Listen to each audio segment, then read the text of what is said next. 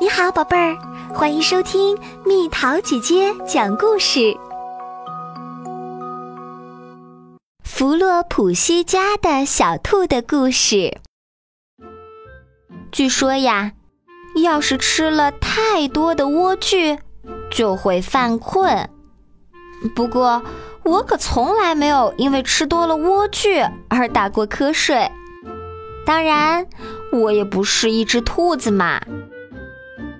然而，对于弗洛普西家的小兔们，莴苣可确实有很强的催眠作用哟。小兔本杰明长大以后，就娶了弗洛普西，他们生了一大群孩子。一家人每天都过得无忧无虑、快快乐乐的。我可记不住他们家那些兔宝宝的名字，通常大家都叫他们弗洛普西家的小兔，因为本杰明家里的孩子太多了，所以东西老是不够吃，实在没有吃的了。本杰明就会向弗洛普西的弟弟借点卷心菜什么的。弗洛普西的弟弟就是小兔子彼得，他自己有一个苗圃。不过有时候小兔子彼得也没有多余的卷心菜，他也拿不出什么吃的借给他的亲戚。遇到这种情况。弗洛普西家的小兔们就会蹦蹦跳跳地穿过田野，跑到一个垃圾堆里找东西吃。那个垃圾堆呢，就是马古莱戈先生家菜园外头的一条沟里。这个垃圾堆简直是个杂货铺，里头有果酱瓶啦、纸口袋啦。还有割草机割下来的，堆得像小山一样高的青草，这些青草吃到嘴里油乎乎的。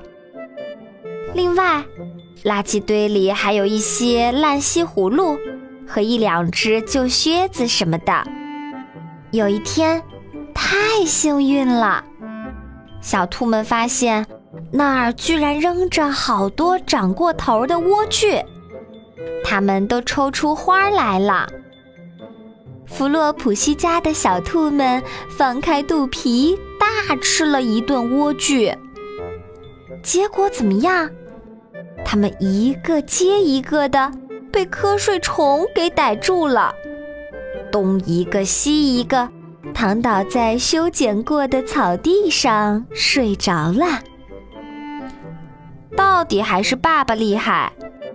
本杰明可不像兔宝宝们那么没出息。睡着以前，他还特别清醒的在自己头上套了个纸口袋儿，这样他就不会被苍蝇打扰啦。在暖暖和和的阳光下，弗洛普西家的小兔睡得很香。这时候，从菜园另一头的草坪上。传来了割草机咔嗒咔嗒的声音，苍蝇在围墙附近嗡嗡叫着飞来飞去。一只小老鼠钻进果酱瓶里找吃的。我知道这只小老鼠的名字，它叫托马西娜点点，是一只长尾巴的丛林鼠。点点鼠夫人沙沙地爬过纸袋，吵醒了兔子本杰明。小老鼠连连道歉，还说他认识彼得兔。点点和本杰明在墙根下聊天的时候，突然听见头顶上传来一阵沉重的脚步声，原来是马古莱戈先生。他把满满一大麻袋碎草正倒在熟睡的弗洛普西家的小兔们身上。本杰明急忙缩回到纸口袋里，小老鼠也躲进了一只果酱瓶。这么一阵儿草雨过后，小兔子们倒一点儿没受影响，它们还甜甜的睡着。它们醒不过来，因为莴苣太催眠了。小兔子们也许是梦见了妈妈，因为它们都露出了甜甜的笑容。至于马古莱戈先生，他倒空麻袋后，低头一看，咦，碎草堆里怎么冒出来几只棕色的小耳朵尖儿啊？他盯着它们看了一会儿，不久，一只苍蝇落在了一只耳朵上，那只耳朵动了动。马古莱戈先生跳下围墙，向垃圾堆走去。一、二。三、四、五、六只小兔啊！他一边数着，一边把它们扔进麻袋儿。而弗洛普西家的小兔们还做梦呢，他们梦见自己躺在干草床上，妈妈正在给他们翻身呢。小兔们在睡梦中动弹了一下，可还是没有醒过来。马古莱戈先生扎紧麻袋口，将装着小兔子的麻袋放在了墙头上。然后他爬上围墙，走向草坪，接着去对付割草机了。马古莱戈先生刚走，兔太太弗洛普西，他本来是留在家里的，就从田野里走了过来。他疑惑地看着墙头上的麻袋，心想：“小兔子们都在哪儿呢？”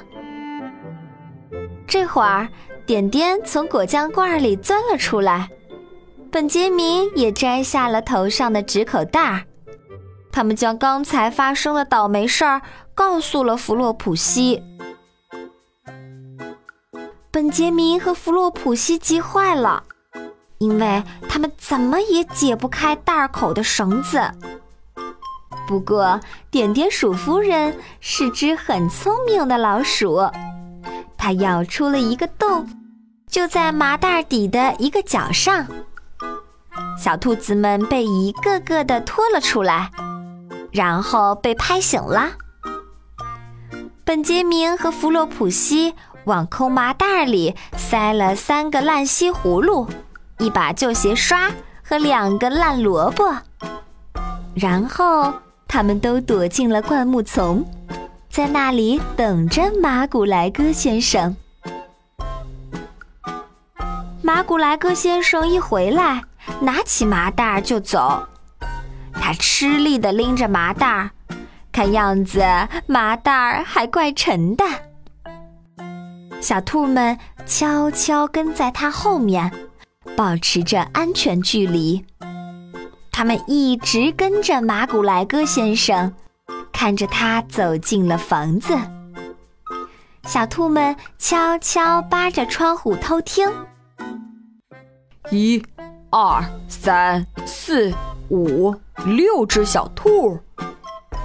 马古莱戈先生说：“嘿，干什么呀？那是什么东西？”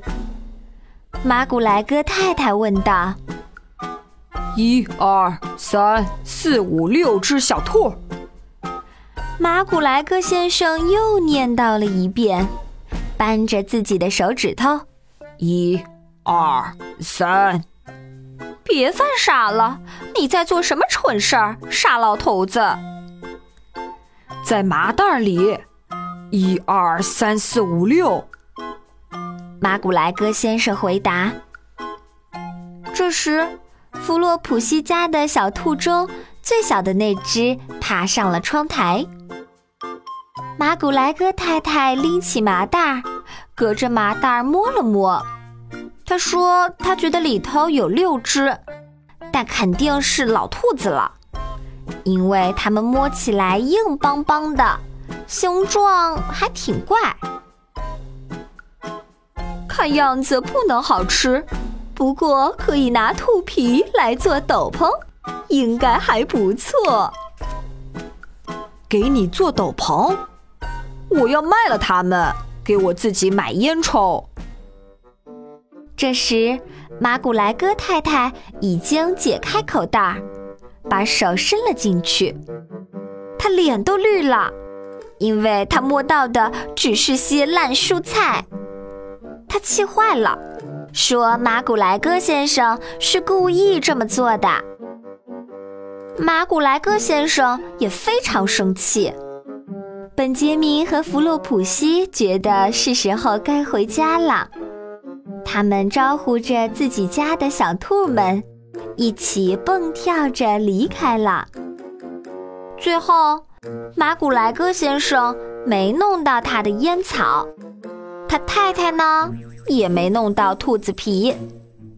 不过，第二年圣诞节的时候，小老鼠托马西娜点点却得到了一份礼物，那是一大堆兔毛，足够他给自己做一件斗篷、一顶兜帽、一副漂亮的暖手笼和一副暖和的手套呢。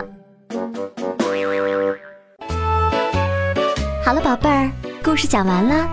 你可以在公众号上搜索“蜜桃姐姐”，找到告诉我你想听的故事哦。下次见。